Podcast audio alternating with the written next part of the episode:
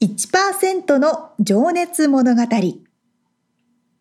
海外に住んでいる日本人は日本人総数のわずかに1%。この番組では海外進出や起業を果たしたビジネスオーナーや経営者、また各業界のプロフェッショナルな方々へ対談形式でインタビューをしていきます。日本の未来を背負うグローバルなプロフェッショナルたちの仕事哲学とそこに燃える情熱に迫ります。You ready?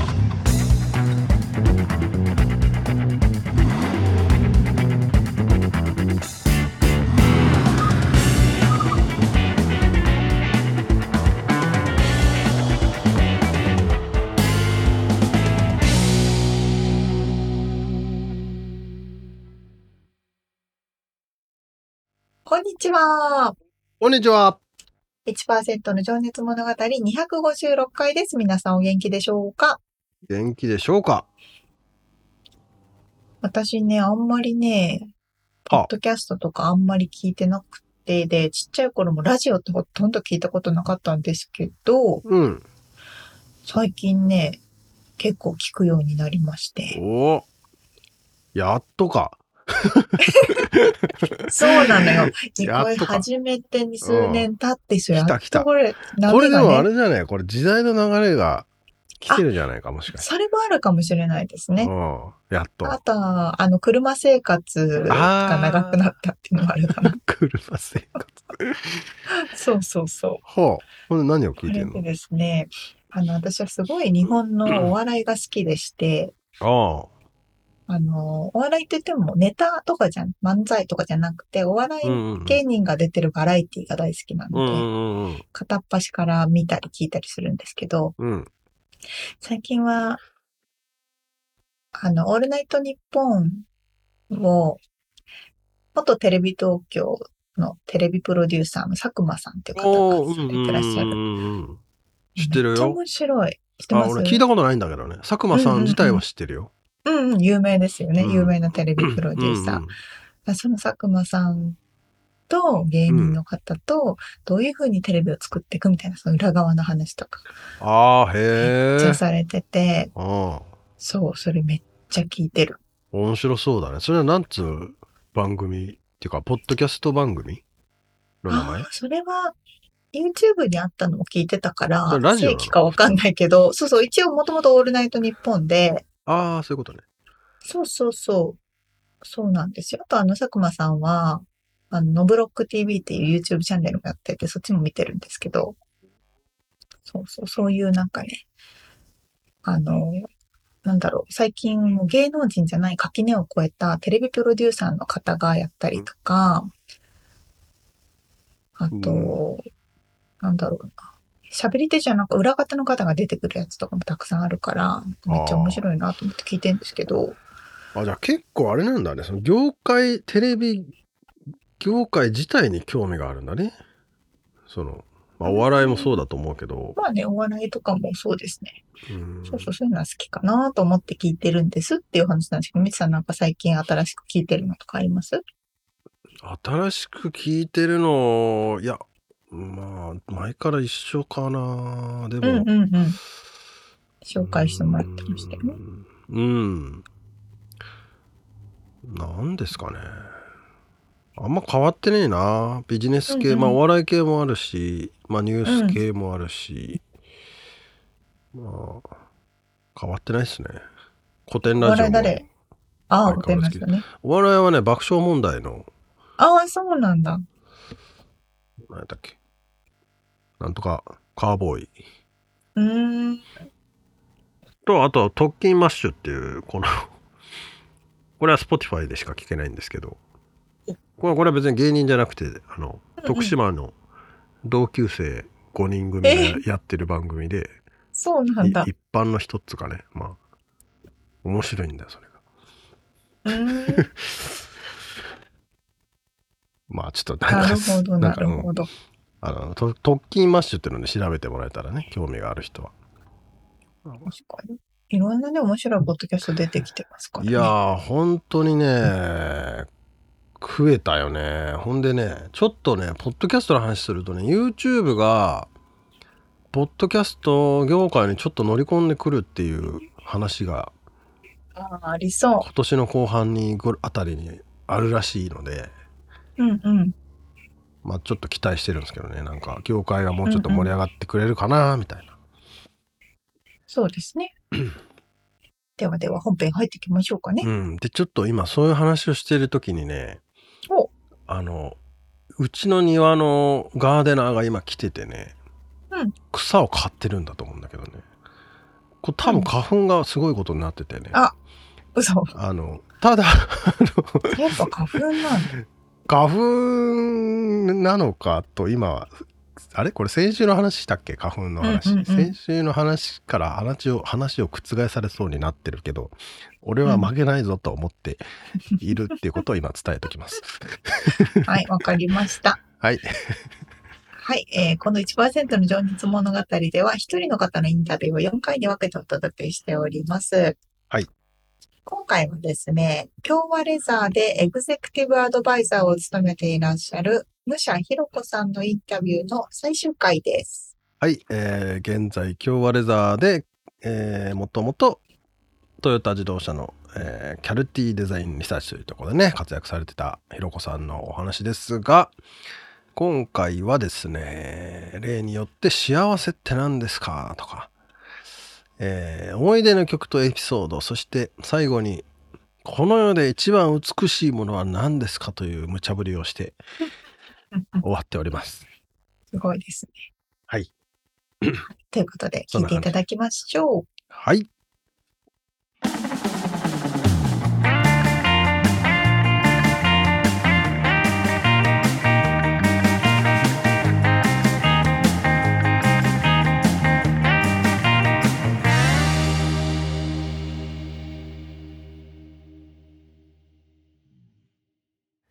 はい、じゃあちょっと今から未来を意識したお話で、えー伺っていきたいんですけど、まあ、未来と言ってもちょっとね最初の質問は関係ないかもですがあなたにとっての幸せって何ですか？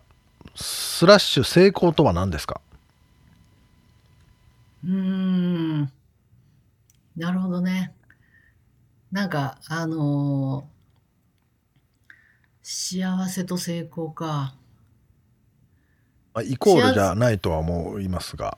うん、幸せと成功で言うと、うん。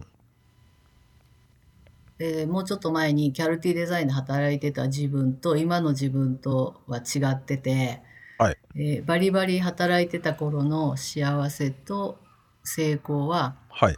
やっぱり仕事の中でそのデザインをね成功させるだとか、うん。新しい提案をするだとかうん。それでその自分の存在感が高まるだとかはい。そういうところが幸せであり成功のよろ喜びであって世の中からこの自分の価値が認められたみたいなそういうことよね。いう自分の存在意はい義だとか価値だとか。はい。で今は現在で言うと今の幸せと成功っていうのは、幸せはやっぱりあの何回か言ったと思うんですけどうん。毎日の日常の幸せだから家族の健康であったり、うん。まああの余裕を持って幸せに生活していけるうん。毎日っていうことかな。成功で言うと、まあね、どこまでどうなるかわかんないけど、こういう生活をできるだけ長くうん。続けていけるようにっていう。う、ん。そこが成功、最後のゴールは多分もう、あの、安らかに息を引き取るところになるのかなと思うんだけど、だ聞いてる方の年齢層によってはなんか、20代、30代、40代、まあね、50代もだけど、まだまだバリバリやってくぜっていう方にはちょっと申し訳ないかもしれないけど、働いてる時はまさにそういう、うんやっぱり仕事上でのうん成功がイコール幸せであったしう、ん。で今はもうそこよりは生活の方に重きを置いてるうん。っていう現状かな。ね今あのインタビューをするにあたりひろこさんにね写真を数枚送ってくださいっていうふうにお願いして送っていただいた中にはまあビーチを散歩してる風景だったり こう神社かな？そうそうそれ日本ね。京都ね。こうのんびりお茶を飲んでる、はい。だ団子食べながらお茶を飲んでる写真だったり。やっぱそこに幸せが あるんうだん。ろうなっていうね、うん。うん、であの本当でもそうですよね、うん。本当ひ幸せってめっちゃ日々の何気ないところでありますよね。うん、普段はね気がつかないんだけど、あいやあのこれもまた年の話になってあの若い方には申し訳ないけどこのぐらいの年になってくるとやっぱ病気になったとかうん。亡くなったとか、そういう話も結構うん、ね、知り合いだったり家族だったり友達だったり、うんちらほらまあまあ出てくるので、はい、より切実にその毎日を大切にしなきゃなっていううん感覚が芽生えてくるのかな。うんいやーありがとうございます。いやいや僕もそっちそっち側来てるなっていう感じしますけど。うん えっとじゃあ、えーもう一個質問えーっとですね、はい。まあこれは未来を意識してなんですけど、うん。えー自分まあ継続してることとか自分に課してること習慣化していることがあれば教えてほしいなっていう。おうん。習慣化してること自分に課してること。うん。あるかな。まあ散歩とかマラソンとかマラソンジョギングとかもしそうやね。まあ、うん。ウォーキングジョギング？うん、毎日やってるわけではないけうど、ん、心がけて。まあそれも健康につながるっていうことで、まあでもね最初の冒話であったけどなんだ？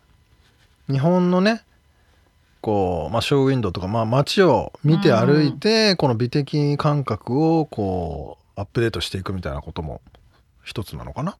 そうやね、うん。であとやっぱ日本長期滞在し始めたのがここ最近なんで、うん、だから日本のそのさっき送ったえっと写真お寺の写真とかもそうなんだけど、寺社仏閣とかって実は子供の頃に行ってても大人になってから行ってないようなとこがたくさんあって やっぱそういうとこに行くと改めてその日本の良さとか、うん、まあ、ありきたりな話ですけど、まあ、海外に長かった分 やっぱ日本に帰ってくると日本の良さ特にそういう伝統文化とかね。いやー。あの子供の頃には気がつかなかったようなものを改めて見てあすごいなとか日本でもい実は日本の方が行ってない場所私たくさんあるんじゃないかなと思って、東北とか実は行ったことないのね。あ僕もそう。ん、だから日本もで全部の県当然回ったわけじゃないけう。ど、うん。地域でいうとほ東北なんかすっぽり抜けててどこにも行ったことなくってとかあ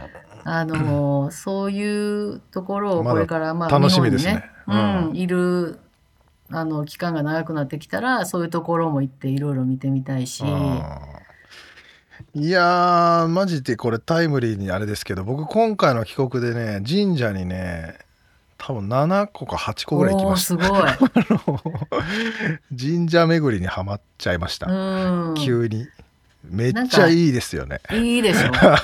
そうなの。なんか、あの、大きな神社も当然いいんだけど、ちっちゃいところも含めてね、なんか、あの、うん、それはやっぱ年取ってきたっていう証拠じゃない、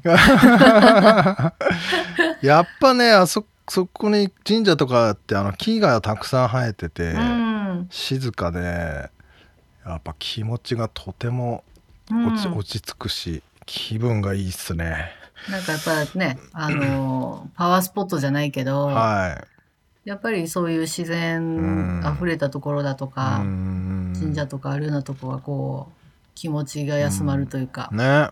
うん。本当ああいうものをこう維持してもらってるっていう、まあ、そやっぱりその建物見るだけでもねやっぱ美しいなと思うしねこう、うん。ありがたいなと思いますよね。うん。いいっすね。でも日本だとそういうところにいっぱい行けるから。やばいな。日本の方を見てきたな。ありがとうございます。じゃあ えー次の質問ですね、まあ、直近の目標や挑戦したいこと将来的なビジョンうーん。なんかやっぱりね、質問に、将来に向けての質問が多いよね。そりゃそうですよね。聞まあ、いてる方にとってね。うん未来うんを、あの意識してるのでまあ将来に向けてのビジョン。今、その、京アレザーっていう会社で、エグゼクティブアドバイザーとして、そはい。の北米事業とか、まあ、北米での自動車のシート材のデザイン展開とかをやらせてもらってる上で、うん。やっぱりその日本とね北米のまあ自分が一番長くやった自動車ビジネスに関してその橋渡しになれるようなうんなんかそういうことが続けてやっていけれたら嬉しいかなとは思ってます。うーん。うん、やっぱりそのえっと前にねお話ししたように自動車のカラーデザインってすごいニッチな世界で、うん。あのすごく必要とはされてるんだけどじゃあ世界中にそれをやってる人とかやったことある人が何人いるのかっていうとうん。ものすごい限られた数字うん。だと思うのね。で日本のあの大学とか専門学校でもその自動車のカラーデザイン専門のあの専攻とかいうのはなくって、でうんほとんどがそのトランスポーテーションデザインっていう自動車デザインの専攻の中にまあカリキュラムとして少し入ってるところはあるんだろうけどそんなにメジャーではなくって。うんだからどっちかとあの職場に配属されてみんな覚えるみたいな感じのところが多いので。うん。だからそういう中で自分は日米含めて30年もうちょっとかな。あの要は両方の国でそれだけやってやり終えた人ってすごく少ないと思うので、っていうかもういないんじゃないですか他に。うん、だから本当に多分いないのかなっていう。でそういうのもあってねあの冒頭の話に戻るとそれを生かしてやっぱり日米のうんカラーデザイン、自動車のねそういうのの良さ良し悪しとそのいろいろ分かってるから橋渡し的なこといやが本当そう。できればいいかなと。これ本当そうっすよ。っていうかまだまだた活躍してもらわないとって感じですね。って思っちゃった今。だから今で今からちょっと車業界変わってく時期じゃないですか EV とかうん入ってきてるし、自動運転だったりこの社会の中のあり方が今めちゃくちゃ大きく変化する時ですよねきっと。うん、あの自動車って本当に今ねあの言ってもらったみたいに、うん。まさに変革期うで、ん。まあ、EV のね台頭で、うんうん。まあ、テスラがひ筆頭ではい。EV を引っ張ってるんだけど、うん。要はテスラのものづくりも、まあ、製品もね自動車とはいえもう全く違うような側面を持ってるんだけど作り方とかも全然違ってて、うーん。あ工程とかってことですか？工程ね、ううん。んでまあ、あの EV にすることによって従来の自動車より部品点数もはるかに少ないしはいはいはい。作り方もあのすごいなんだろう簡単に言っちゃうともう家電を作るような感じでうん。ベルトコンベヤー上にパーツがこうあってパンパンパンって組み合わせてはい車できましたっていう。うん。で今までの従来の自動車っていうのはそういうものではなくもっと複雑な作り方をしてたっていうふうに思ってもらったらいいかな。まあ、パーツのね本当点数エンジンだけでもめちゃくちゃ何十、何万個か分かんないけどすごい数ですもんね。そうだから、そういう作り方で作り方ということはその業界のピラミッドみたいな、はい、まあ、親会社がいてその下に子会社がいて、孫会社がいてみたいなピラミッドも変革するし、うん。製品そのものの作り方も変わるし、うん。で製品に対するそのお客様のねあの捉え方とか、もううん。だからもう自動車って本当に今過渡期というか変革期にあって、そんな中でスタイリングもどんどん変わってるし内装なんかもすごく、内装はまあ一番変わってるのかな。でそれに伴ってねそのカラーデザインなんかも、まあ、色だけじゃなくてね素材とかそういうあの仕上げの部分なんかも変わってるんでうん。自動車は今から本当にもっとどんどん面白くなっていくしう、ん。だからまあ日本のメーカーも頑張ってうん海外メメーカーにあの追随していかないといけないし、結構ダイナミックに変わってる。あのトヨタの話するとトヨタのクラウンってねちょっと話題になったけど、うん、今までこうなんていうのかな崇高なというかどしっとした高う級んな感じから、えらいことデザイン変わったなと思いましたけど、うん新しいやつね、うん、まあ、それもだからなんかそのその大きな流れの一つなのかなみたいなね。うん、まさに。うん。トヨタも本当に今一生懸命変わろうとしてて、うんね、あの社長も変わったし、そうですね。まあ、今言ってくれたクラウンなんかも、クラウンなんかもね、例えばあの造形も随分変わったんだけど、うん。あのツートン見たことあるかな？変わったツートンで、うん。真ん中のフードのところがボンネットっていうかあそこのところと、その側面の周りのところの色が違うツートンを出してたり、だからまあそれカラーデザインなんだけどそれ新しいクラウンでってことですか？新しいクラウンあうん、だからそういうのも、なるほあどね。のいろいろ考今までにはなかったような斬新な感じってことですね。そう。そう。あ確かに。みんながあのね知恵を出し合って頑張ってうん。新しいものを作ろうってやってるのが今の時代かな。まあ、そこでねやっぱ日本での感覚こう日本の街に合う感覚とかもあるだろうしあの、うん。北米のカリフォルニアの海のそばを走ってる感覚っていうのもあるだろうしね、うん。その辺分かってるのはやっぱでかいっすね。まあね。それは。うんうん、で街で言うとちょっと話それちゃうかもしれないけど、うん。そのトヨタのキャルティデザインにいた時に、えっとうん。カリフォルニアに拠点があるんだけどミシガンにも拠点があって、はいはでミシガンのあのデトロイト郊外アナーバーっていうとこなんだけどアナーバーにも私5年半ほど、あの住んでそっちで働いたことがあってはい。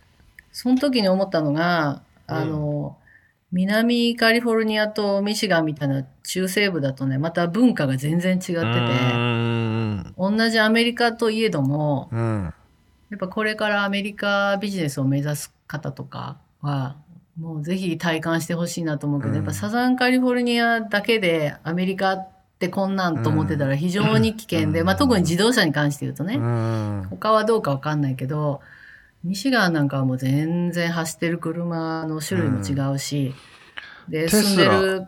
テスラもね全然カリフォルニア多いけど他の州少なそうでしょと思いますもんね。見ないでしょ、うん見ないですね人種も違うしね。うん。うん、だからその辺のところをあのぜひ私は5年半ミシガンに住んで住んでみてよかったなと思ったのはやっぱアメリカって一言でうん今までね、ずっとそのカリフォルニアしか知らなかったんで、うん住んでみると随分こんなに違うのかっていうのを本当に、うんあの体感したから。うん。そういうのはぜひ、うん、あの住むこれから住む方とか住んでらっしゃる方とか、あのうん。感じる機会があったら、うん。ぜひ見てみてほしいなと思います。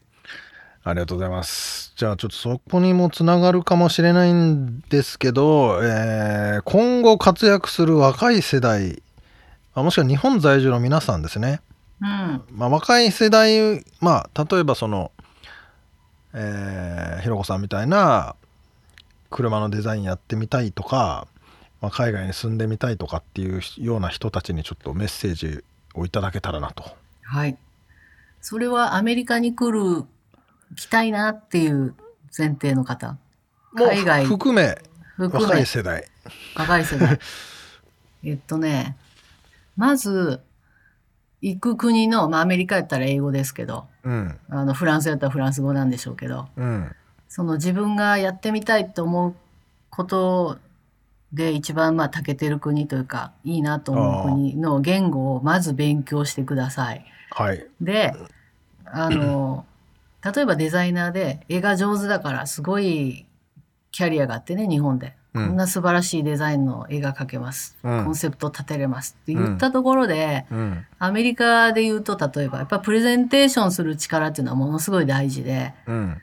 素晴らしいスケッチを見て、ある程度、あの、現地の会社の人たちはね、あ、すごいな、いい絵絵描くじゃん。わかると思うんだけど、うん。それを持ってきたいざ本人が、もう英語も喋れない、うん。なんか、きちんと説明できない、うん。だと、やっぱりアメリカはコミュニケーションの国、プレゼンテーションの国でもあるので、うんあの、語学を後回しにせずに、語学もちゃんとやってほしい。うんうん、それ抜きでは、やっぱり難しいと思う。うんで、さっきの私の有言実行じゃないけど、やっぱりやろうと思ったことをね、バッて捕まえようっていう、そのいい波が来た時にサーフィンと一緒で、うん。ね、パドリングしてる時は、こう一生懸命パドリングして、浮いてる時もこうパタパタ足を動かして、準備はしてる。うん。基礎体力もつけてる。でも、いい波が来て、今だっつって、わーって乗る瞬間は自分の勘であり、うんその直感でこう、この波だって言って、経験値もあっていくわけだけど、はい。やっぱり、あのーちゃんとそのいい波を捕まえようと思うと、普段から努力して、鍛えとくべき部分は鍛えとかないといけなくって、うん。で、それが例えばデザイナーで絵であるんだったら、絵は得意だろうから、いくら絵を描いてても疲れないだろうし、いくらでも絵は描けると思うんだけど、一方で語学とかいうことになると、いやいや、私は言葉はダメだからバカだからみたいな感じで、それをすごい後回しにしちゃう人が多いような気がして、うん。うん。いやー本当でもねやっぱりそのエレベーターの中のさっきの話じゃないけどエレベーターの中であこの人知ってるわとか思った時になんかしゃなんかそこで伝えたいけど言えるかとか、うん。あの、まあ、もしくは普通に商談だとしても本当に細かい仕事上のことは多分英語はもういつも使ってるからわ話せるんだけどそうじゃない時に何が言えるかってうん。結構大事ですよね。うん、あの本当に。そこでその人の人間の,、うん。あの個性とかえ人間性を判断されると思うんで。うん。うん。それもあるし、その仕事上でもね、うん。アメリカってやっぱ、あの、多分私はアメリカで学校行ったことないし、うん。あの、アメリカの教育システムは細かくは知らないんだけど、うん。多分プレゼンテーションとか、要は自分の意見を言う機会が多い。国だと思ってて、はいだから、あの、例えばデザイン一つにしてもみんなが自分のデザインを並べて、うん。こういう意図でこういう絵を描いて、ここがいいとこでどうのこうのって、やっぱ説明うまいし、プレゼンそのものが上手だし、はい。まあまあ母国語とかね、そういうこともあって、日本人にはハンデなんだろうけど、ただやっぱりそういう文化の違いもあって、日本人はやっぱ会議の中で静かに座ってて、あの、邪魔もしない、意見も言わない、手も挙げないような感じで育ってきてるんで、うん。だからやっぱ喋れないっていうのはものすごい、その自分のデザインの仕事を通す上でも、きちんと説明できない、説得ができない、うん。押し込めないっていうことになると、その仕事は通らない、進まないっていうことになるので、非まあね。常に大事です。向こうから見るとこう自信がないように見えますもんね、うん、ううん。ん逆に言うとアメリカンは中身ボロボロでも自信満々ですもんね。そう。な、だから全然中身良くなくても、はい。もう自信満々にとうとうと喋って、それが結構いいことで、ほうなるほどねって思うようなことを言ってたら、はい。通りますもんね。通ったりするわけやから、その辺はやっぱみんな意識して、あの、語学の大切さを知っといてほしいなと思います。い。やーありがとうございます。これ具体的に本当に大事ですね。これでもね。あの翻訳自動翻訳とか AI が発達して言葉いらなくなるんじゃねえか説もあるんだけど、うん。やっぱり大事っすよね言葉。大事と思う。あの、書き言葉は、まあね、うん。あの、いろいろ翻訳を使えばいいんだけど、うんまあ、話し言葉までうん。どうだろう、こうやって画面通じて話をしてて、うん。あの翻訳ソフトが入ってても、うん。何語でもトランスレーションできますみたいな。時代がそこまで来れば、うんうん。でもやっぱりね会社の中とかで1対1でやっぱり、あの上司にだったり部下にだったり話すような機会ってたくさん出てくると思うんだけど、うん。他部署に説明するとかね。うんそのきちんとしたプレゼンの場でやったら、ちゃんとそういうセットをして、うん。自分が話すことをその翻訳した言語で流すはできるかもしれないけど、日常のその、ね、そう、プレゼンに出ていくまでの段階で、やっぱり上司だったり部下だったり、いろんな人とコミュニケーション取ってこう前に進んで、そこまで積み上げていくわけで、うん。そんな日常の会話とかの中身までいちいち、その、うん。何？翻訳でね。自あ動翻訳自動翻訳をね。そう、ヘッドセットとかつけて、マイクロフォンつけて、みんなが話し合うとも思えないんで。そうですね。確かに、いうん。や本当そうっすよ。本当そう思います。あの あのまあだから仕事の話は多分練習もするし準備もするしね。できるんだけども、うんそうそうそうじゃないところが。うん。で判断されますからね結局ね。まあまさにそ多うかな。分。面接とかもそうかもしれないけど、うん。あの準備ししてればねある程度のことは言えるんだけどうん。面接終わって普通の世間話してる時にこそ判断されてるような気がするしね、うん 本当にそんな感じ。あーありがとうございますはい。じゃあちょっと最後の質問になるかなと思うんですけど、はい。えー思い出の曲とエピソードああ、ちょっとこれは ちょっと最後にちょっと肩の力を抜いた質問になりますけどはい。思い出の曲とエピソードね。えっと、私、ユーミンが好きで、松任谷由実。おうまあまあ私の年代の女の人だと、まあユーミン好きですっていう人山ほどいるんだけど、うんその中であの日に帰りたいっていう曲があって、おうで、これはね、あの、まあユーミンを好きになったきっかけなんですけど、私、小学校ぐらいかな。結構、小学校低学年ぐらいの時の歌かな。さっき言った、あのお話ししてた、えっと、うちの父うん。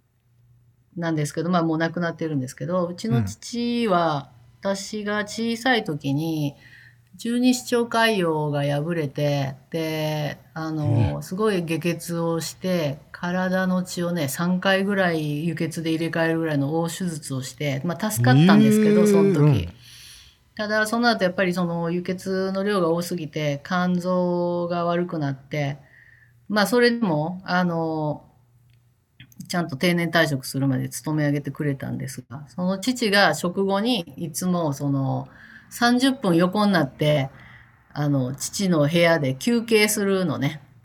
胃腸に負担をかけないように。うんでその時に聞いてたラジオから、その頃ちょうど流行ってたユーミンのあの日に帰りたいがすごく何回も流れてて、うん。うん、なんか子供ながらになんかちょっと寂しいような悲しいようなでも綺麗な曲でなんかすごい心に残る曲やなっていうので。うーん。でまあそれからしばらくして、まあ、ユーミンが好きになって。うんだから今でも一番好きな曲は何かって聞かれるとやっぱりあの時にあの聞いたあの日に帰りたいかなっていうのは。ーん。それはだからお父さんが寝ている横でそう私もの寝転んで一緒に聞いてた。ああそういう思い出があるんだ。へえだからまあ家族の健康とかってずっと言ってたりするのも父がそうやって大病でで何年か入院しててうん3年ぐらいかな、まあ会社に復職できるギリギリぐらいは入院したりまあ自宅療養してたり。ああ。で入院してた時はあの近所にあった祖母の家に祖父母の家に、うん。あの帰ってそこで晩ご飯食べさせてもらうってん。小学校から。うん。で夕方とか夜になったら母が病院から戻ってきて家に連れてか帰ってくれるみたいな生活もだからクリスマスとかお正月のお祝いも、あの病院のお父さんの枕元でやったりとかいう時期もあったんで、うーんそっだか結構小さいなりにもなんかねあのその頃のなんかちょっと不安な気持ちみたいな思い出が残ってるから。辛かったでしょうね。それ大変、ううんん、お母さんお父さんも。うん会いたいけどみたいなね。ああ、うん。じゃあその辺の感情がその歌詞にも載ってたのかな。うん。なんとなくあの音楽とその本当にあの絵を描く人とかだったらわかるかもしれないけどあの曲聴くとなんかこう情景が浮かんできて絵描きたくなるようなねなんか独特の雰囲気があって歌に。へえなんかその辺が好きかなそのユーミンの「あの日に帰りたい」を色で表すと何色ですか？えっとね夕焼けの時のはえっと、もう夕焼けの夕日が沈んだ後の、ブルーと紫とオレンジが混ざったような感じ。ああ、一番綺麗な時ね。あの、空がやらた柔らかくてね、うん、うん、黄昏時な感じ。うん優しい感じのうね。ん、あの、ひ一つの色では言えない。なるほど、なるほど。ああ、そっか。じゃあそれを聞くとお父さんのこと思い出すんだろうな。そうやね。なんか、うん。あの、不思不思議な、なんか悲しいとか、そういうことだけじゃなくて、なんか不思議な時間というか、うんなんか、そういうことを思い出すかな。いいですね。素敵な思い出をシェアしていただいてありがとうございます。じゃあちょっと最後に僕のあの抜き打ち質問ってね、はい皆さんにしてるんですけど、ちょっとこれ変な質問かもしれないですけど、うん。このこの世で一番美しいなと思うものは何ですか？うわあ。この世で一番美しいものか。なんやろ。うーん。この世で一番美しいもの。うわ、なんか、インタビュー終わった後にすごいいい答え思いつきそう。ちょっと気抜いたところでうんこの質問を投げるっていうのもね抜き打ちですけどこの世で一番美しいもの。パッと出てきたもんですよ。宇宙から見た地球？ああ。なんか今パッと浮かんあだ。ーそこに行くんだね。へえ。あの、言葉で言うとほら、愛情とか友情とか、うんこの世で一番美しいもんとか言えるかなと思う。なんか、うん、やっぱあの、デザイナーだと目で見る人なんで、うん。美しいものって言われるとパッと具体的になんか綺麗なものなんだろうってもので今考えたんだけど、うーん。なんか暗いとこにある青い星地球があパッて見えたら綺麗かな。あ。なるほど。これでも実際に見える可能性ありますよね。まあね。あの、月旅行とかすれば。そうそうそう。うんまあまあ私は、私はやらんかな、多分。怖いもんだって。そうっすか。ねえ、まあでも、もう近いですよね、その日も。一般の人がね、行けるように、まあね。外から地球を見れるような日。うん。まだまだすごい高いんだろうけど。まあ高いけどね。ううんん。いやー、わかんないですよ。でも、宇宙で走る車のインテリアの、あれ、デザインしてるかもしれないですよ。インテリアというか。まあね。あの、月面走ったりね。うんでも、そういう車のね、仕事が発生したら、ちょっとひろこさん、あの、見てきてよっていう、ね。あの、話があるかもしれないし。何十年後の話、それ生きてるかな、まだ。ちょっと見てきてアドバイスくださいよ、みたいなね。ああなったらいいですけど。いやー、ありがとうございました。ちょっと、はーい。うん。なかなかこう、なんつうんだろうな。現役バリバリという感じではないですけども、あのーね、今までのこの、はな、あの、仕事のね、話と、えー今から日本に帰るかなっていう時うのん。還暦のひろこさんの、ね。そう、なんか、申し訳ないよね。なんかもう、今までの人のインタビュー全部は見てないけど、なんかやっぱり、今アメリカで頑張ってますみたいな、あの、方が多い中で、ちょっともうんう、そこの部分はもう燃え尽きて、スローダウンし始めてるよう感のある、うん、いや、でなんかもね、、内容で、ちょっと申し訳ないなっていう感じですけど。とんでもないです。もうその世代まで絶対増えるだろうし、その話僕も実際聞きたかったしね。う。うんんまたもうちょっと、あのー個人的な深掘った話はちょっとプライベートでさせてもらえたらなと。うん、それはぜひぜひまた遊びに来てください。はい、お願いします。うん。はい、じゃあ、ということで、今日は、えー、京和レザーさん、エグゼクティブアドバイザーでいらっしゃる武者ひろこさんにお話を伺いました。ひろこさん、ありがとうございました。ありがとうございました。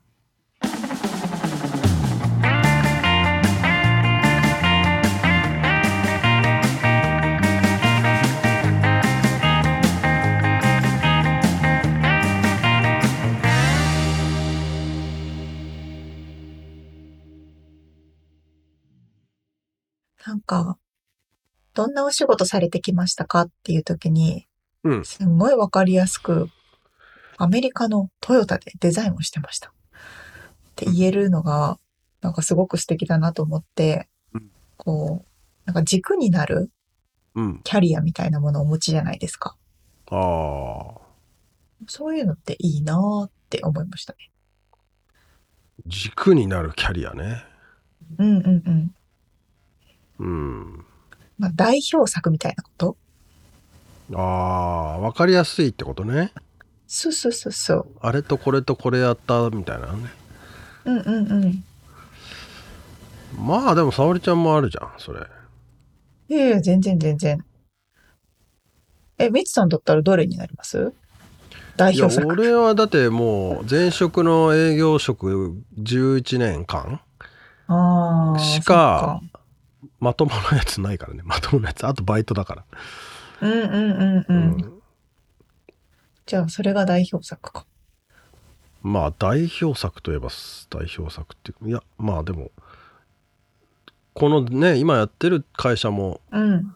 代表作ですよそうですね。そうそうそうそう。まあ、いくつもある方もいらっしゃるけど、こうなんか一本わかりやすく同じ仕事を基本メインでやってらっしゃるっていう方っていうのは、あ確かにな逆にすごいなってあ思うんですよまあでも分かりやすくねそれは手に職があるっていうこと、ああ、そうね確かに。そういうことですね。うんうんうん。うんまあでもこのからの時代はさいろいろ変わっていくしさまあね、それもある、うんありますね。もうね人間の寿命の方が会社の寿命より長くなってきてますからうん。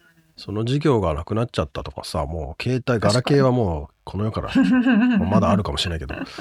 ね一世を風靡してももうなくなっちゃうかもしれないですからね。確かにね、ポケベル担当者はもういないです。ああそうそうそうそう。ね。なるほどね。いやーあのさちょっと話したかったのがうん、金沢芸美術工芸大学？金沢美大をね卒業されてらっしゃるんですけどうん。そこのね教育方針っていうのをねはい。あのーひろこさん覚えてるって聞いたら覚えてますよっていうことだったんですけど、まあ、ただね、うんちょっとそれをちょっと今から伝えたいんですけどうん。ちょっと読みますね一部だけ読みますけど、えー幅広い人間性に裏付けられた理論と技術の調達を通して芸術が社会に果たす役割を自ら探し行動する人材を育成する伝わりました？はい。もう一回読もうか？大丈夫。みつさんがその後にまさに、ひろこさんが体現してらっしゃることですねって言ったそのまま。だしょ？だしょ？っつって、うん、大丈夫。ほんとそうだよ。そうなんだよだからすげえよなと思って大学って確かに。本当に生み出してる、そうそういう人。生み出してるんだよそういう教育を成果を出してるってことだからねなるほどすね。げえよねすげえな。まあそれとねあとこのあるあるなんですけどうん。収録後に「ありがとうございました」っつった後にみんながポロって話す 話がなかなかいい話で ちょっとそれそれだ流したいんですけどみたいなのが結構あるんだけど あのーまあちょそのうちの一つにあのキャルティデザインねそのトヨタの北米のデザインセンターであのやっぱりトヨタの人とのねやり取りっていうのも多かったらしくてでその時にやり取りした人たちとのこう助け合いとか、えー切磋琢磨したところで生まれた絆っていうのがあってでその頃のトヨタの人は今日本ではもう結構な偉いさんになってるらしいんですけども、それでもやっぱり昔の友達みたいな感じでこう帰ったらまあ一緒に飲みに行ってあの時は大変だったよねとかって話ができるっていう関係をすごくあのありがたいと思っているっていう話が一つ。うん。それ羨ましいなと思う羨ましいっていうかそういうのがやっぱりねいいよね。人生を豊かにするなって 思うしね。そうね。うん、だからまあその目の前のことをまあ本気でやったっていうのがその絆につながったっていうふうにひろこさんは言ってて。うん。でそ、のまあ言語の勉強も大事だけどやっぱ目の前のこと一生懸命やろうぜっていうのが一つうん。あったのと。でもう一個だけちょっとねあの収録後にポロッと出た話で、うん。あのダイハツ時代の、えーエピソードがあってですねそのこれはもうちょっとデザインに関しての話なんだけどちょっとこれあの音声をここだけはちょっと切り取って流したいなと思うんでちょっともう5分だけちょっと聞いてもらえたらなと皆さんうんうん。思います。はい。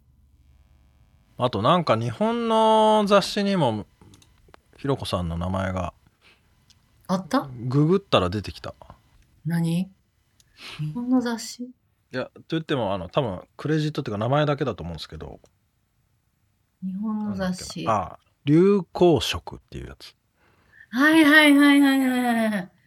あの、そうです。それ、ダイハツに、うんえっと、私、トヨタ退職したあ後、だから、キャルティを退職した後、日本戻ってきて、その、昔10年働いてたダイハツに2年間ほど、ああ日本で勤務した経験があって、で、それも、まあ、アドバイザー的なもんだったけど、まあ、主査っていう名前で、部長の補佐みたいな感じで、デザイイン部に入れてもらって、で、その時にまあデザイン部全部と、まあカラーデザイン室を特に重点的に見たんだけど、その時にその流行色っていう、あの、JAFCA っていう日本流行色協会っていうところが出してる雑誌で、で、まあダイハツのあの人たちが作った特別な思いを入れて作った赤の車体色があって、へえでまあそれの開発秘話というか開発経緯だったり、その時のその苦労話だったり面白い話だったりを写真を交えて載せたえー2ちなみにページぐらい。その赤への思いっていうのはなどういうもんだったか覚えてます？あのね名前がコンパーノレッドっていうんだけどコンパーノレッド。のレッド。ダイハツはそもそもコンパーノレッドっていう色を大昔に作ってて。うん。であのその色をまあ再現しようということで。でなかなかその色が綺麗に発色しないだとかちょっと黄色っぽくあの光沢が出るようなところが出ないとかい。ろんな苦労があったのをそのデザイン部だけではなくって材料を開発する技術部の人だったり、ああそこからやり直したってこと？うん、塗装工程の人だったり、まあ、みんなを巻き込んで、まあ、その色をあのダイハツでロッキーっていう車があってそのダイハツロッキーに塗って発売するできるようになるまでのああその開発秘話的な。新色ボディカラーコンパーノレッド。ああいい赤ですね。うん。これロッキーのねあのおすすめ色で。まあこそういうおすすめ色になるとコマーシャルカタログ、まあ、全てのものにその色が一押しになって出ていくからまあそれ相応の販売台数も出るっていう感じ。ムーブ？ロッキー？ムーブロッキーっていう車車体の名前？車種？車種の名前。おー。あ本当だ。ダイハツロッキーかこれ。なるほど。えー、なんのこれでもあとにかくでもこの発色がいい赤って感じなんだ。うん綺麗な赤ってできそうでなかなかねあー。発色のいい赤っていうのはできなくってやっぱ塗装する時のいろんな条件があって。あ黄色も難しいのね。ーへえうん、だいろいろそういうあの塗りにくい色をいかに綺麗に発色させるかとかね、うーうん。ん、だからカラーデザインってデザインだけじゃなくて、こんなんしたいです素敵でしょうでは終われなくって。うん。それを実際のにするところまで、うん。まあ、一緒に面倒見ていくような部署なんで、材料からね。うん、だからまあアメリカであれ日本であれ本当にあのさっきの話じゃないけどコミュニケーションが大事な部署で。あ色作るにしてもねあなるほどね。のシシート材作るにしても内装色作るにしても私がこんなんやりたいって自分でペンキのね缶を開けて色混ぜて作るわけじゃなくてあ結局それにはその技術部門の人だったりそのメーカーさんだったりものすごいたくさんの人たちと話をして思いを伝えて出来上がったものを見てこうじゃないとかああじゃないとかこうしてほしいとか変えれますかとかできるできないとかっていうのを何回も何回も繰り返してようやくやりたいものになってうん。でそれがまた受け入れられるのか売れるのかっていうものすごい大きなサイクルの仕事なのでうん。いやまあ、あの車のデザインかっこいいね、いい仕事だねって思われるんだろうけど、まあ実際、企業で働いてるデザイナーは皆さんそうだろうけど、蓋を開けてみたら、そのコンセプトだとか、そういうゼロからね、何もないとこから物作るとこから始まって、で、結局最後物を売るところまでには、ものすごい、その、会社員としてうん。の自分と、クリエイティブなデザイナーとしての自分っていう二つの自分の葛藤が常にあって。アーティストじゃないんで、やっぱ会社で働いている限りは大量生産のものを作るわけだから、いね、たくさんの人に売れるもんではない、そうですね。でないといけないんだけど、でもやっぱりこういうことをやりたい、やるべきだみたいなのを、まず売る前に自分から自分の上司、上司から他の部署、強いてはその全体の部門のトップの人とか、役員とか社長とか、そういう人にみんな受け入れられて初めて GO があって、うんそれでもそれが作れるかどうかわかんなくって、で、必死になって作ってみたら思ったようにできなくて、こんな、なんか、綺麗な色じゃない色になっちゃいましたみたいなことになってもいけないわけだし。うん。うん。難しいですね。ものすごい、その辺の葛藤は、誰でもあるんじゃないかな。うんねでもそのエゴじゃないけど自分がやりたいものを突き詰めるからこそやっぱ進化する部分もあるだろうし、うん。その成長する部分もあるだろうしね、うん。うん。ただそれだけだと世界に受け入れられない部分もあってうん、ってことですね。ん。そうですね。いやこれを流したいな。うん、今のここよ話かったから使って。これ難しいな編集がうん、あの、切ってつないで前の方に持ってきておいてください。そうですねはいわかりましたはい。あの、アーティストである部分と、うん。まあ、というか、クリエイティブな部分と会社員のせめぎ合いみたいなお話が出ましたけども、それってもう絶対どこでもある話うで、ん。特にクリエイティブであればあるほど、うん。そういう方々のね、こう、せめぎ合いってすごい、ねそうそうそうそうそう、あるんだろうなって思って、でもそれで仕上がってきたのが、ああいう形になって世の中に出てくうのか、っんて。思うとなんか感慨深いですね。ね。面白いお話でえーございました。やっぱりアーティストではないからね。うーん、もちろんだからクリエイターなんですけど、なるほどなこれは面白い話でしたね。こういうやっぱりね話をね皆さん終わってからねポロリとするんでね あの収録の時に言ってくださいよみたいな やっぱほぐれてね。あるあるなんですけどね あるあるなんですね。まあ面絶対回しとかなきゃいけない。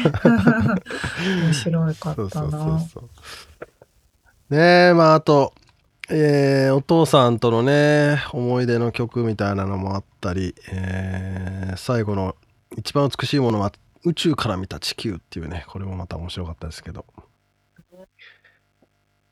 あおりちゃんにとってこの世で一番美しいものは何ですか？そんな質問はね、しちゃダメですよ。こんな難しい質問。むずいよなこれえ、美しいものでもあります、私。何ですか？炊きたての白米。マジでこれは本当に美しいと思う。あーいいねあのー茶碗に盛ったキラキラした白米。美しいね美しい。あー世界一かもしれないな。田んぼ田んぼのあれも稲が風でふわふわしてるのもああ、いいですキラね。キラとしてるのも美しいかもね。トトロの感じのね。ああ。え、みつさんはやっぱ海関係？言いたいところだが、おその世界で一番美しいのはあなたです。って言って終わる 終わろうかな。ちょっと今、沙織ちゃんが今、すごい顔で言いますけど。どうしたのかな、急に。やっぱ花粉で調子が上がらないちょっとね、んだろうな。もう頭がおかしくなってますね。あ、時差、時差ボケの影響うもあってね。ん、いろんな意味でおかしくなってますね。しょうがない。懐かしいチャンドンゴンかと思った。あなたのことが好きだからってやつね。懐かしい。まあはいまた話しますわ。はい。その心については。はい。ということでで、ははい。今回でね、またうん。一旦。インタビューは終了ということで、また次回から新しい方のインタビューということになります。はい。また、ご縁と運をうんうん。つないでいきたいと思っております。ぜひぜひ楽しみにしております。はい。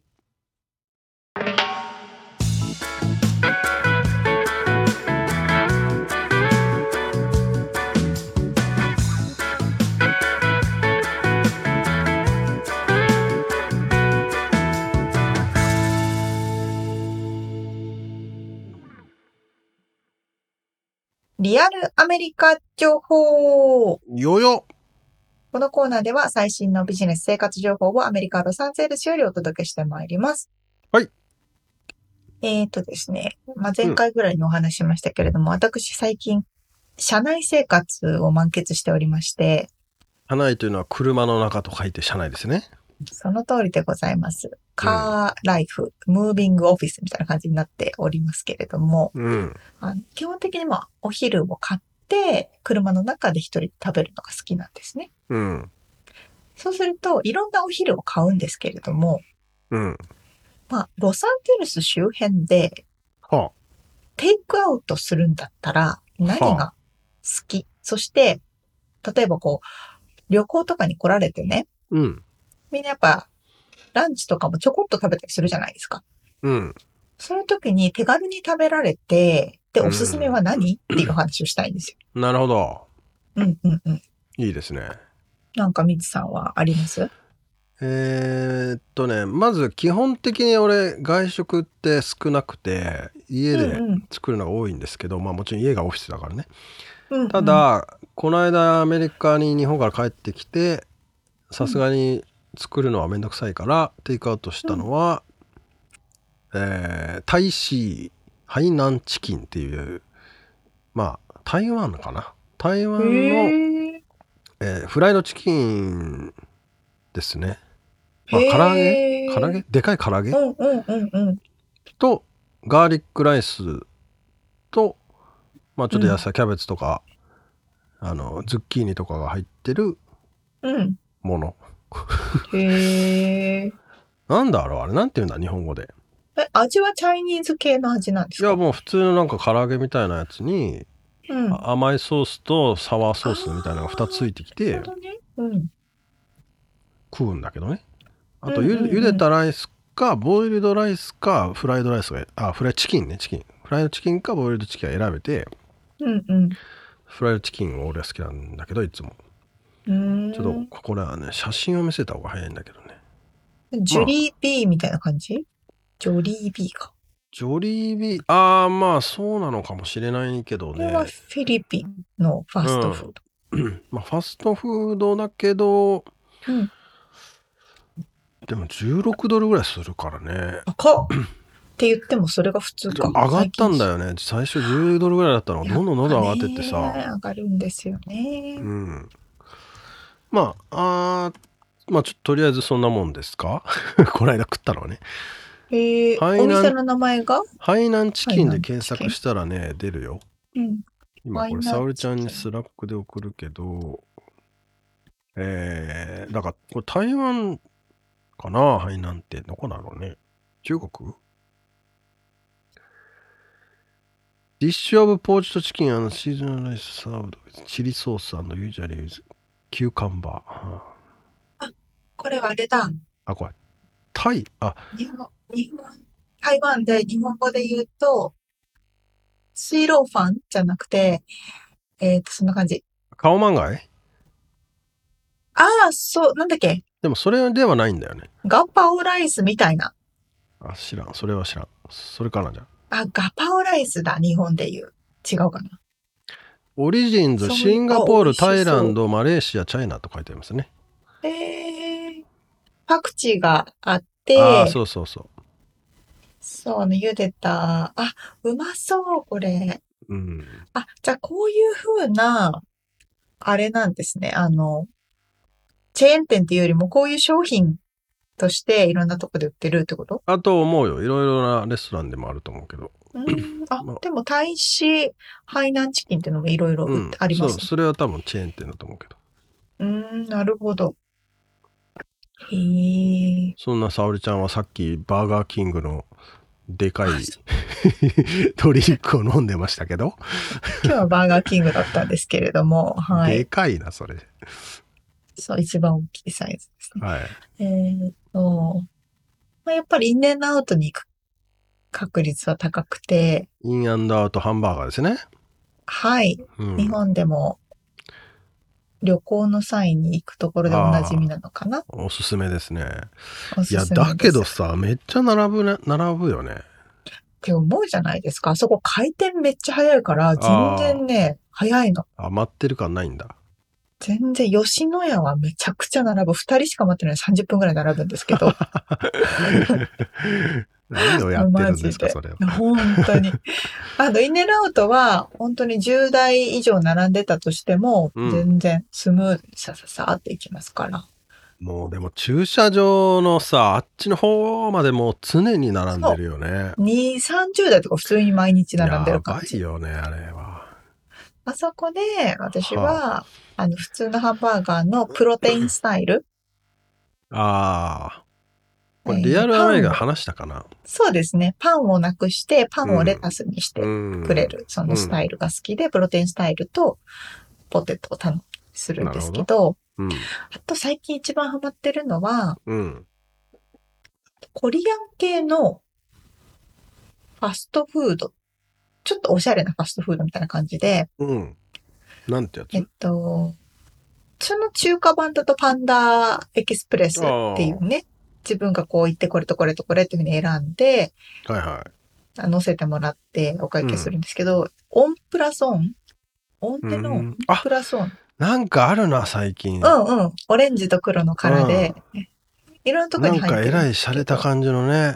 そうそうそうそうそう。あとね、壁に書いてあるの見気になって、たわ、ちょっと。ビビンバインスパイアードなんですって。あー、ビビンバってね、ご飯にうん。肉やら野菜やらをいっぱい野菜やる乗ってる。乗ってるやつのトッピングがだから自分でチョイスできますよ、みたいな。そうそうそうそうそう。なるほどあ。の、ご飯も白米なのか玄米なのかサラダなのか蕎麦なのかうんサラダなのか選べて、あとはサーモそンとか、ね、これ。そう、蕎麦もあるの。サーモンとかポーク、ビーフ、チキンとかいろいろ選べて、お野菜も選べるっていうので、なるほど。もう美味しいんですよ。で、ぐちゃぐちゃにして食う、みたいな？あビビンバのソースかけて？ああ、しソースもいろんな種類があって、うんパクチーソースとかゴマソースとか醤油ソースとかあるんですけど、なるほどでねな。、びっくりするのがね、うん。毎回行くと思うんですけど、うん。来てる人がマジで全員おしゃれ。いや、だから、そういう感じじゃないと、なんか入りづらい雰囲気あるもんね。あ全然全然です。全然そんなことないんですけど、だろこういううな料金的にはどんな感じなのよ？普通です。11ドルとか12ドルとかあ、そう。へー10ドルぐらい。なんですけど、多分来てる人はなんかこう、なんだろうな、ビーチ沿いの tech company で働いてるような人ばっかり来てる。で？半分ビーガンとか、あ、そなんかこうめっちゃおしゃれな感じとか、LGBTQ 系のおしゃれさんたちとかが多い。う。なるほどね。で、 brown rice とかあ、そうそうそうそう。頼んでんだね、きっと。そう。すごいおしゃれって美味しいですよってう話。ん。まあ、基本的に自分で選ぶのが好きだもんね。そう。アメリカの人たちね。あの、イエス。サブウェイとかもそうだし。そうそうそう。サンドイッチのね中身をこうハムはこれで野菜はこれ、うんあそれは入れないでとかこれいっぱい入れてとかねそうそうそう。チポレもそうだねあのチポッテあーチポチポあのチポレも美味しいけど。メキシカンのねブリト大好き。うん俺ブもチポレ大好きだけどチポレいいな、おすすめ。あの、旅行に来た人に。でもあれさランチで手軽にではないよねあの食う時にえらいこぼれない量が多いから。あのそういうこと溢れ出てくるじゃんいろんなものがブワーってでもあれいいと思う。日本にはないからね。だからだから結構がっつり食うならいいけど、車の中で走りながら運転しながらとかだあとも運転は無理無理無理。うえらいことになってさ事故りそうだもん。あれは運転は無理ですね。うん、そうそうそう。でも結構あチポレはいいね。もう俺出張行った時のチポレ率高いよ。確かに。あああのやっぱどこでもあるしね。これは間違いないと思うから。間違いない。うん。これは、なんか家族連れてった時もなんか、おお、こんなのがあるのかところ言ってたから、新しいか確かに。まあうんそうなるといろいろだからそれもだからトッピング形式だから自分で選んでねで日本はないのか、ねそれはじゃあも。まあ、あるけど、少なくないですか？ポキ丼とかが近いのかなああ、確かに。あれもライス選んで上に乗せうんうんる魚選んでとかね、うん。まあでもあれ日本初じゃないもんなこっちは基本何でも選ぶけど、みたいな感じですよ。日本食はでもそういうのあんまないかもねあああ、ないかも。あでもねサンフランシスコに昔あれだ。寿司離島っていうのがあってさ。今もありますよ。今もある？うん。ブリトーと寿司をかけました。あそうそうそう。周りが海苔で。うんうんうん。ブリトーはねあのコーンなんていうんだっけ？トトルティーヤ。トルティーヤうん。柔らかいやつだけど、それを海苔ででご飯入れて魚とか入れてっていうやつをね、うんうんうん。やってるのあったけど。まあ選ぶの好きですねそうそうそう。本当そうなんです。なので、まあ、いろいろ皆さんい、ね、気軽に行きたい人はチッポレとか、うん、イネのアウトとか、うん、ハンナチキンとかいろいろ行ってみてください。ハイナンチキンはい、あハイナンチキン。私ちょっとここ行ってみて、ハイナンチキンまあ多分俺らの知らないもうちょっとこう中東系とかね、あ、そうそうまあ、だ、そうインだ、そうだ。ド系もあるしねあるある。インドのバッフェもまあまあカレーをいっぱい選べたりねそうだ、そうだ。メディテレーニアンも結構あるし。ああそう地中海系の。そうねはい。ということで、まあ、大体ね、最後は食べ物の話で終わりますので。はい。ということで、リアルアメリカ情報でした。はい。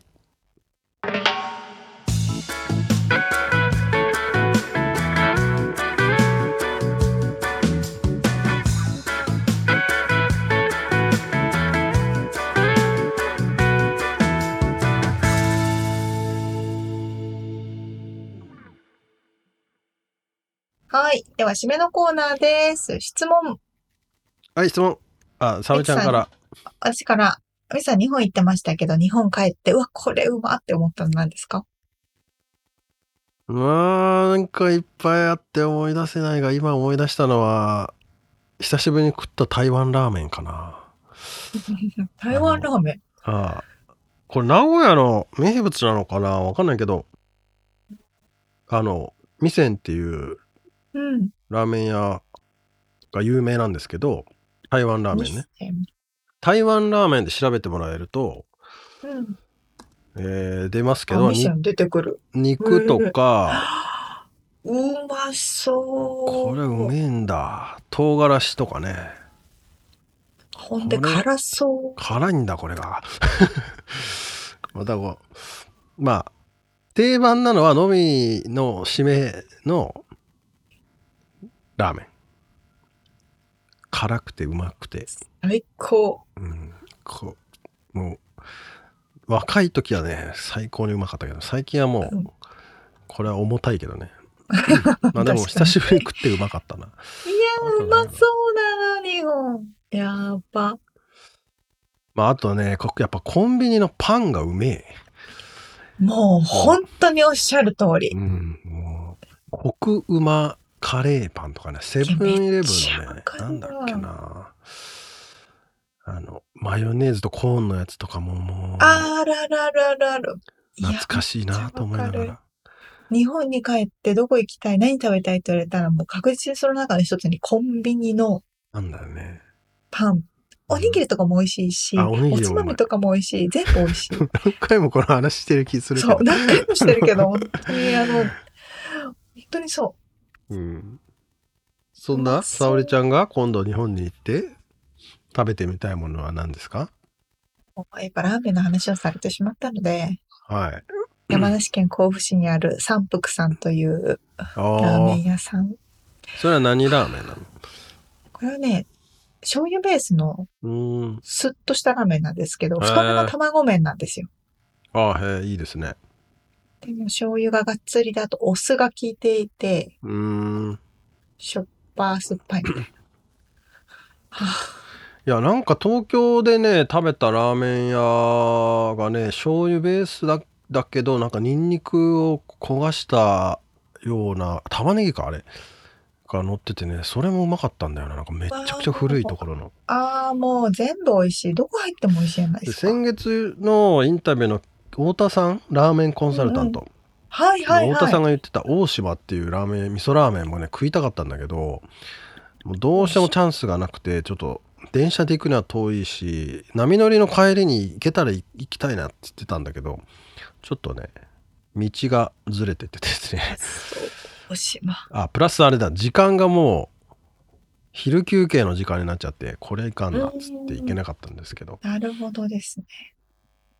まあでもラーメンやっぱうまいわラーメンはいいのよ。あ、もう想像しただけでおいお腹すきますね。やば。たらふく食ってきてくださいほんとそれ。いや俺ほんとそれです絶対太ったなと思って帰ってきたんだけど割と変わってなかったっていうねこれだから多分、うん日本は歩くから歩く。それはあるな。たらふく食っても大丈夫だっていうことに気づいたそれはあるな。確かに。うん楽しみでございます。楽しんできてくださいねこれが配信される頃は沙織ちゃんちょうど日本で日本でラーメンを食べてます。見見かけた方はぜひお お声掛けを なんつって、うんこそこそっとしてます。はいということで、まあ、今回お届けしましたインタビューとリアルアメリカ情報のインフォメーションはブログに掲載しております。podcast.086.com、podcast.086.com、または1%の情熱物語で検索してみてください。はい、えー番組がちょっとでも面白いと思っていただけたらぜひフォローをお願いします。お便り、レビューもお待ちしています。そして、えー番組サポーター、パトロンさんからのご支援も引き続きお願いします。詳細はウェブサイトを見てね。はい、今週も聞いてくださってありがとうございました。ありがとうございます。また来週お会いしましょう。じゃあね